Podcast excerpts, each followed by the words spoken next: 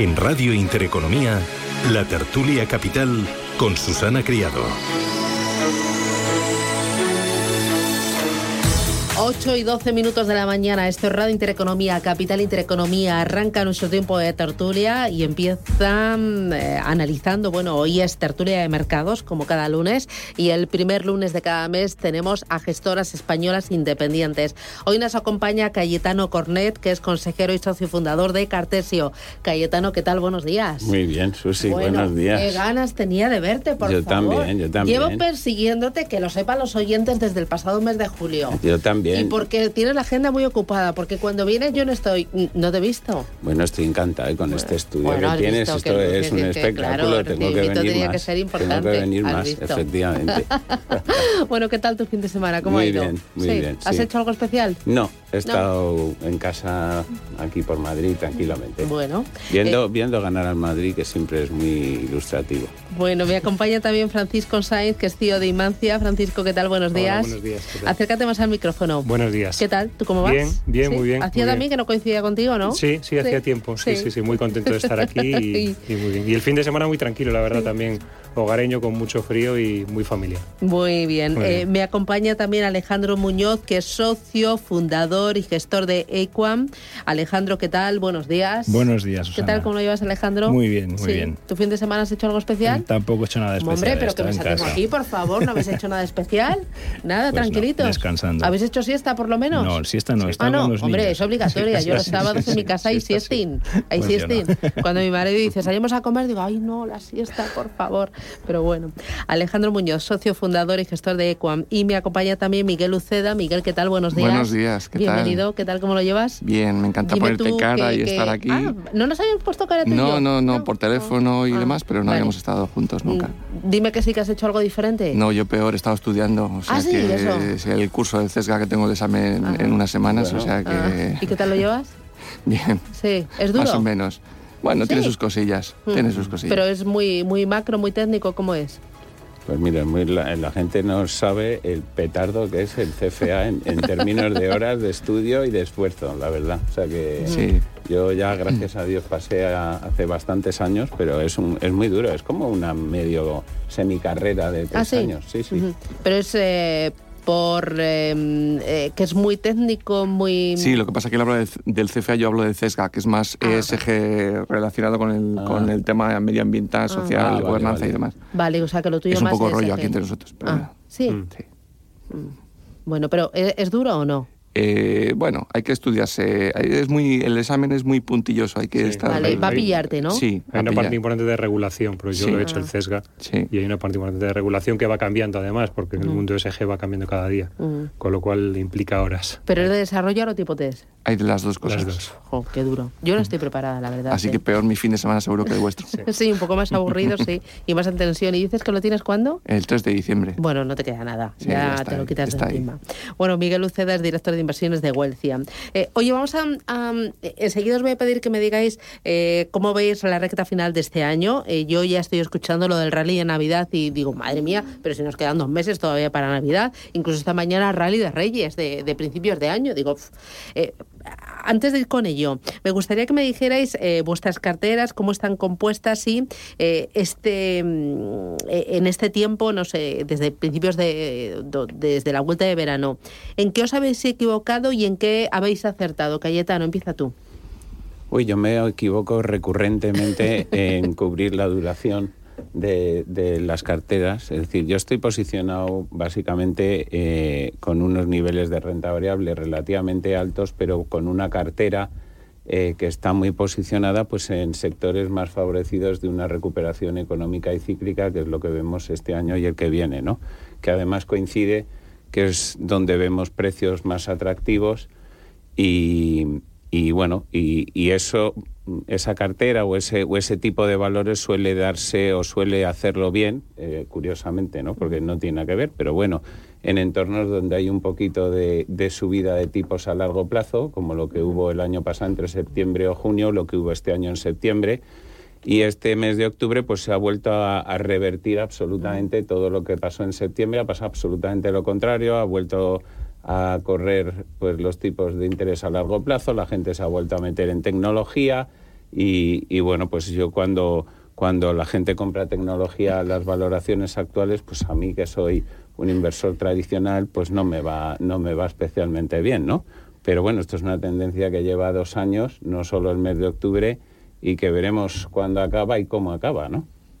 ¿Vosotros, Miguel, en, qué te has equivocado? Mm, eh, yo creo que, todos estamos esperando de alguna manera por, los, por las valoraciones, por cómo están algunos, algunas compañías, ¿no? Y, yo creo que todos estamos esperando de alguna manera que haya algún recorte, una toma de beneficios después de un año o casi un año y medio de, rally bursátil tan fuerte que hemos tenido y constantemente pues vamos intentando hacer alguna jugada, ¿no? alguna cobertura, ¿no? gastamos dinero en, en opcionalidad, en seguros, para proteger las carteras y esa opcionalidad pues va perdiendo valor a medida que el mercado crece. ¿no? Hemos gastado yo creo que bastante, bastantes puntos básicos de los fondos en, unas coberturas que no han llegado a producirse. Pero bueno, por la parte positiva también hemos estado muy, muy invertidos en, inflación, productos ligados a inflación. El fondo nuestro mixto prudente ha tenido, ha tenido casi un 20% de productos ligados a, inflación durante estos meses. bonos ligados a la inflación. Bonos ligados a inflación, pero de, alguna manera no el puro bono ligado a inflación, sino instrumentos que solo juegan a la, a la inflación. ¿no? Los, los bonos también tienen otros componentes, tienen duración detrás, movimiento solo los puros break-evens, que es lo que hemos estado jugando en los últimos meses, y eso es lo que nos ha hecho pues, tener una buena rentabilidad este año. Francisco. Pues yo diría un poco lo que están comentando los compañeros en cuanto a errores, no haber estado más invertidos en esta recuperación de octubre, especialmente en la parte de mixtos conservadores. En la parte de inflación nos hemos ido saliendo a medida que subían los break-even de inflación y quizá nos hemos salido demasiado pronto. Y seguramente en la parte de aciertos, pues por un lado, mantener carteras con duraciones muy bajas, sensibilidad a tipos de interés muy bajo, lo cual nos ha beneficiado y de hecho que la gama de renta fija, el Imantia 02, lleve una rentabilidad acumulada en el año de 0,10, el renta fija flexible en torno a 0,55, o sea, la gama de renta fija sigue funcionando bien incluso en este entorno de subida de tipos. Y, a diferencia de lo que comentaba Cayetano, nosotros sí que tenemos las carteras europeas con una exposición importante en tecnología, eso ha funcionado bien. Nos ha funcionado bien también en la parte de fondos temáticos, en el Imantia Futuro, pues seguir apostando por eh, temáticas que ya lo habían ido haciendo bien, como la parte de ciberseguridad o la parte de líderes de SG. Y por último, también hemos, eh, pues nos ha funcionado muy bien en nuestro mixto más agresivo, que es el Imantia ProQuant, el hecho de identificar que el entorno sigue siendo de apetito por el riesgo y que en términos relativos la bolsa es verdad que está cara, pero en términos relativos cuando lo comparas con el resto de activos sigue siendo atractivo estar largo de bolsa. El, el Imantia ProQuant acumula ya una rentabilidad del 20% este año, pues prácticamente con un 80% de exposición al S&P. Alejandro. Bueno, nosotros, nuestro fondo Equam es un fondo de renta variable pura. Nosotros invertimos solo en, acciones cotizadas y entonces no tenemos esta dimensión de mayor o menor exposición. Y lo que nos ha ido eh, peor este año ha sido las inversiones en, algunas eh, compañías de la economía tradicional, en concreto de lo relacionado con el, petróleo y la energía. Paradójicamente, a pesar de la recuperación de, de la energía, nosotros estamos posicionados en una parte que es eh, exploración y producción, donde todavía no ha llegado la recuperación, a pesar de la subida del precio del petróleo, al menos en las compañías en las que hemos invertido nosotros. Esto nos ha lastrado un poco y, también nos hemos equivocado, o por lo menos no equivocado en el sentido que nosotros entendemos, pero sí que nos ha lastrado en Prosegur Cash. ¿no? Es una posición en la que tenemos eh, bastante peso porque es una compañía que genera muchísima caja, que lo está haciendo, está pasando por una mala situación por las divisas latinoamericanas. Ellos tienen un peso muy fuerte en Latinoamérica y tanto el peso argentino como el real pues han estado devaluándose unos años y esto le, está lastrando mucho en la cotización, ¿no? aunque pensamos que se va a recuperar. ¿no? pero a corto plazo esto es lo que más daño nos ha hecho. ¿Y en qué habéis acertado? Bueno, la verdad es que hemos acertado en, muchas otras cosas, porque la recuperación este año ha sido muy fuerte. El año pasado eh, nos posicionamos en algunas, eh, algunos sectores que veíamos eh, que iban a recuperarse con la, pues el sector de turismo. Por ejemplo, tenemos cadenas hoteleras en el Reino Unido y en Irlanda. Hemos invertido en, en, una compañía de, de, cerveza, en AB InBev. Y todo esto lo está haciendo muy bien, la verdad. Entonces, en general, el fondo lo ha hecho fenomenal. Estamos, no sé si 25% este año. Eh, lógicamente, en un año de recuperación, pues lo estamos haciendo muy bien. ¿no? Francisco, aciertos vuestros.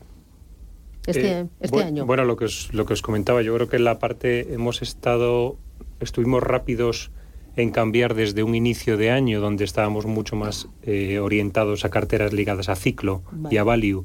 Nos hemos ido moviendo hacia mayor calidad, por llamarlo así, y mayor peso de tecnología, que es lo que os comentaba antes. Al final tener exposición eh, importante sobre ponderar eh, ASML en Europa, Infineon, SAP, nos ha funcionado muy bien.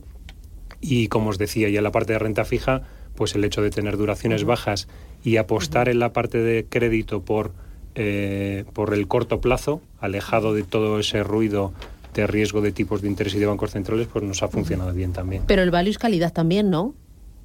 Bueno, es que los sesgos al final está todo muy mezclado, ¿no? O sea, yo calidad, cuando hablo de calidad, hablo de que el mercado percibe aquellas empresas con mayor visibilidad de la cuenta de resultados. El value muchas veces eh, hay mucha compañía cíclica donde no hay tanta visibilidad eh, a futuro. Yo creo que por eso se pagan unos múltiplos superiores en tecnología, se ha pagado en salud, se ha pagado en, determinados sectores con más eh, con mayor percepción de, de, calidad o de visibilidad de, de visibilidad en, en resultados. Miguel. Aciertos. Aciertos. Bueno, como comentaba, eh, nuestro acierto casi comenzó en 2020, ¿no? Nuestros, nuestros fondos, tenemos una serie de controles de riesgo. Nuestros fondos en marzo de 2020 se salieron de, de equity, incluso un poquito antes, con lo cual comenzamos 2020 o pasamos la pandemia en casa encerraditos, pero con las carteras muy ligeras de, de riesgo no solo de equity, sino por, cómo estaba la situación económica. Entonces teníamos poco riesgo en activos en general.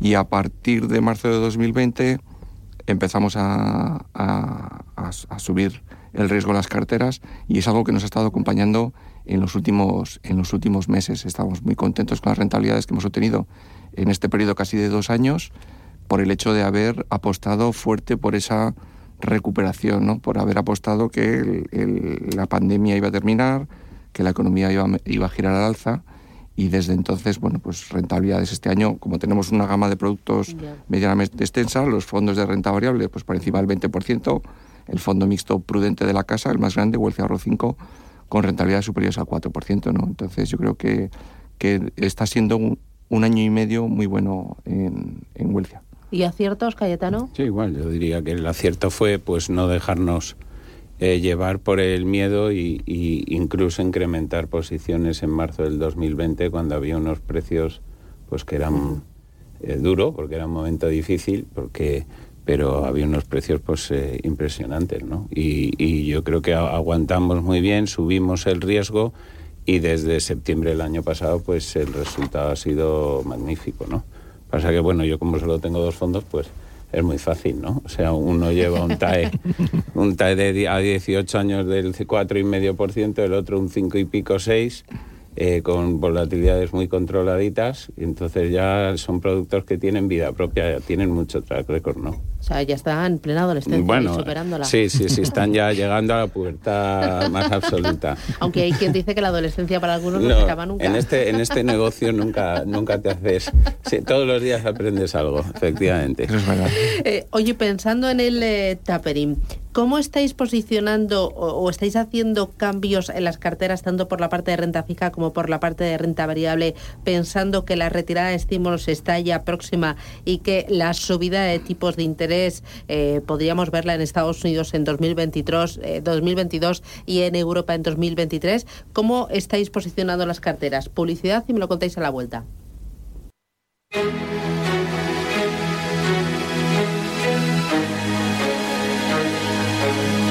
En Intereconomía, la tertulia capital.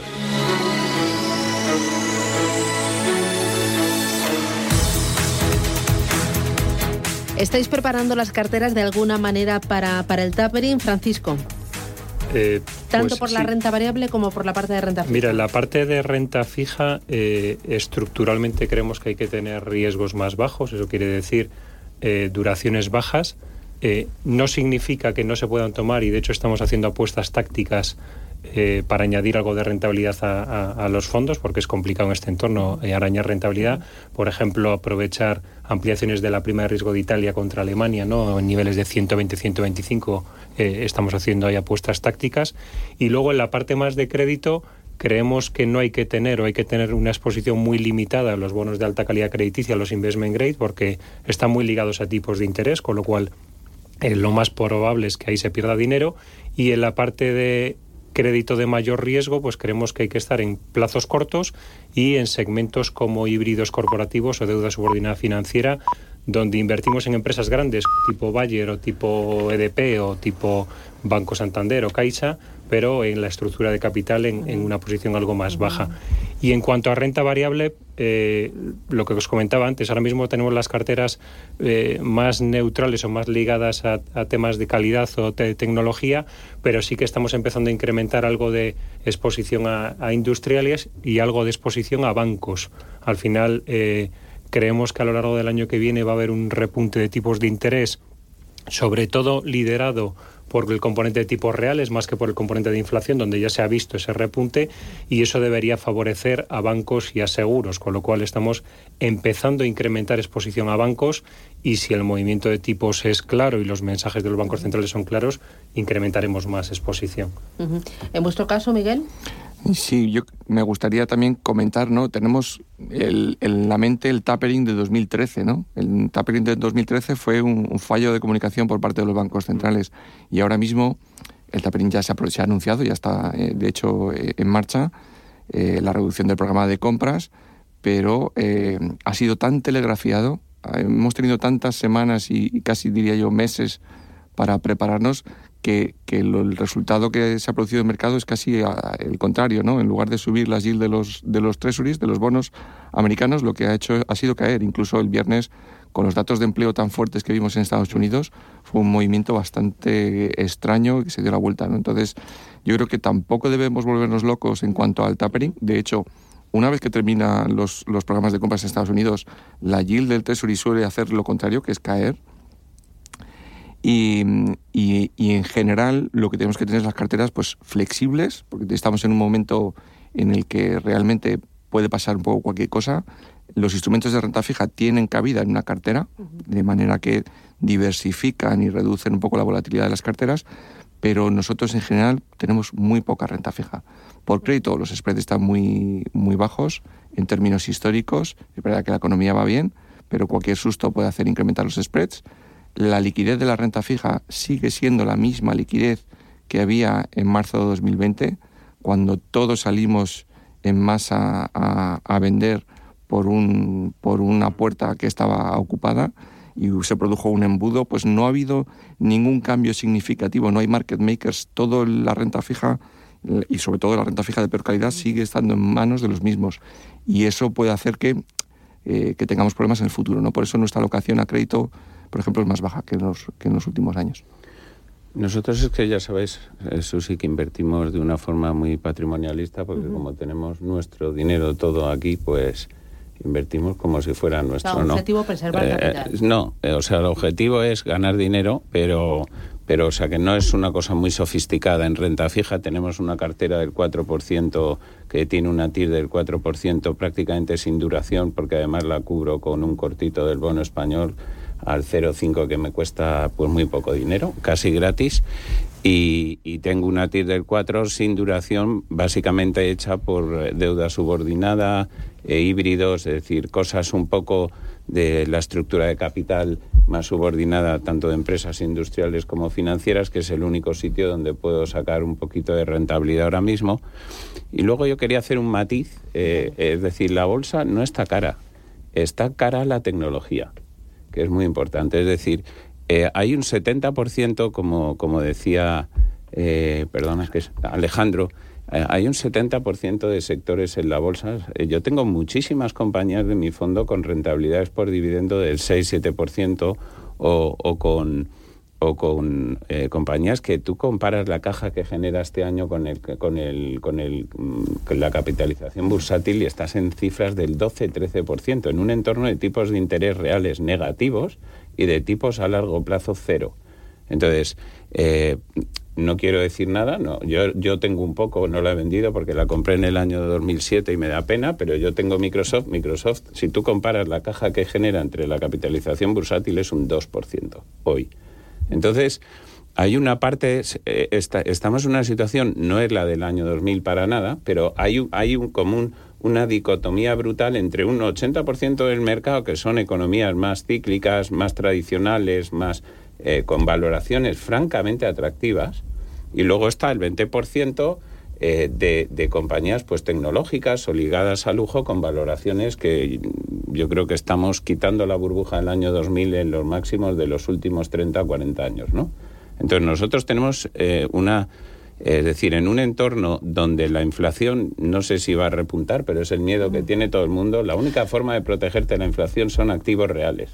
Y los únicos activos reales que están a un precio razonable son todas estas compañías en el mercado. Por lo tanto, pues yo tengo una cartera que posiblemente cuando el entorno esté muy sexy para las de tecnología se quede un poco detrás, pero lo que tengo la garantía es que estoy comprando activos en bolsa a precios súper razonables. Pero me estás diciendo que en tecnología puede haber un, un pinchazo de la burbuja como pasó en 2000.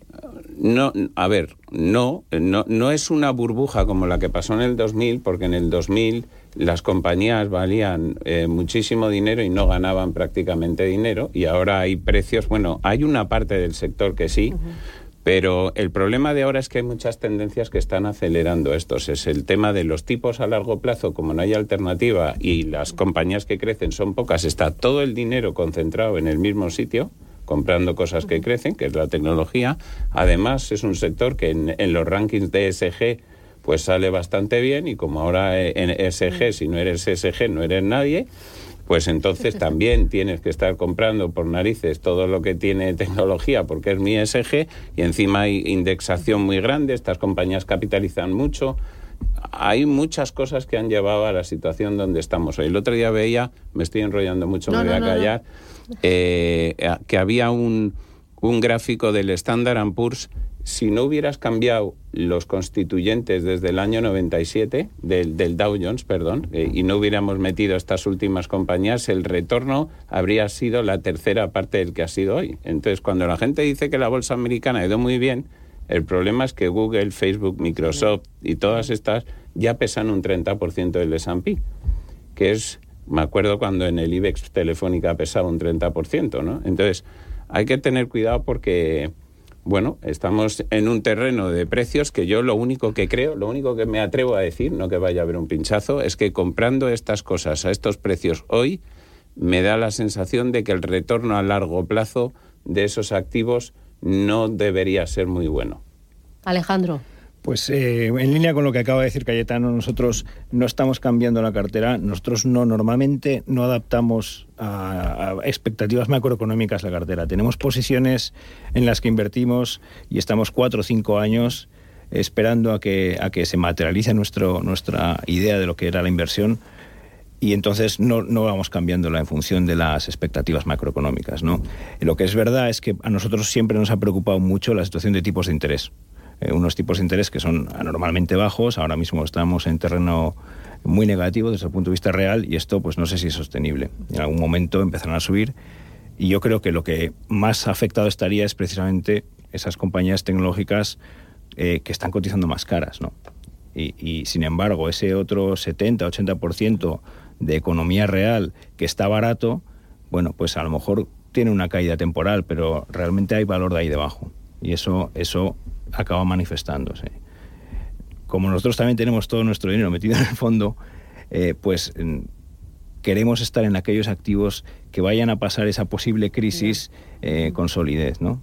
Y son esas empresas de economía tradicional que siguen a unas valoraciones súper atractivas, que no tienen deuda, que están quitándose la deuda porque les está yendo bien.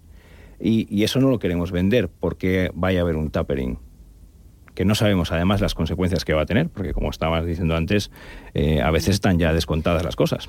Eh, os voy a pedir enseguida que me digáis em, oportunidades de cara a la recta final de este año, pero eh, ha salido el tema de, la inflación y por ello estamos hablando del tapering. ¿La inflación la veis como un elemento estructural? ¿Creéis que va a permanecer el tiempo y que la estamos subestimando? Pues eh, yo te diría, Susana, que eh, a día de hoy en Estados Unidos una de las mayores preocupaciones, o ya superado al COVID, es la inflación. ¿no? Eh, nosotros lo que creemos es que el primer impulso, sobre todo de los break-even, esas expectativas de largo plazo eh, pues ya ha pasado, ¿no? Han subido mucho esas expectativas en muy, en muy corto plazo.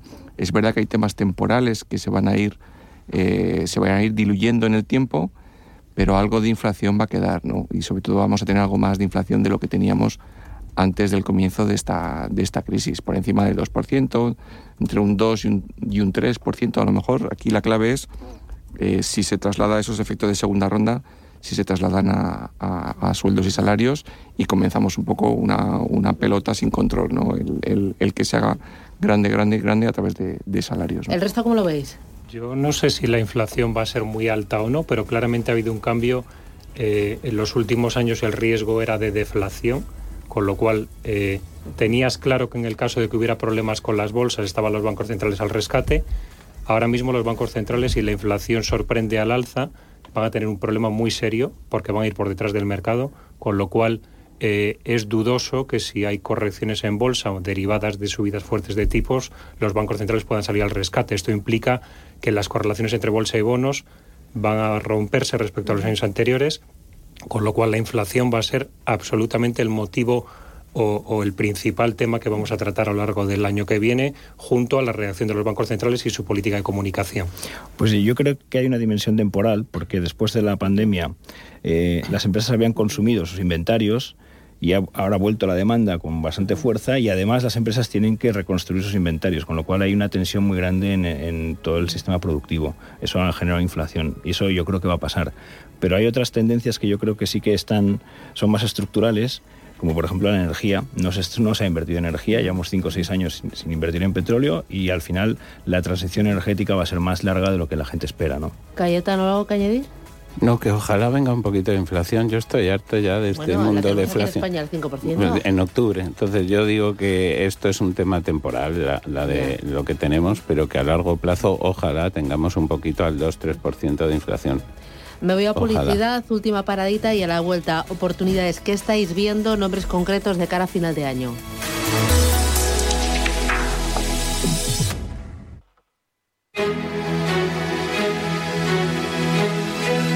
En Intereconomía, la tertulia capital.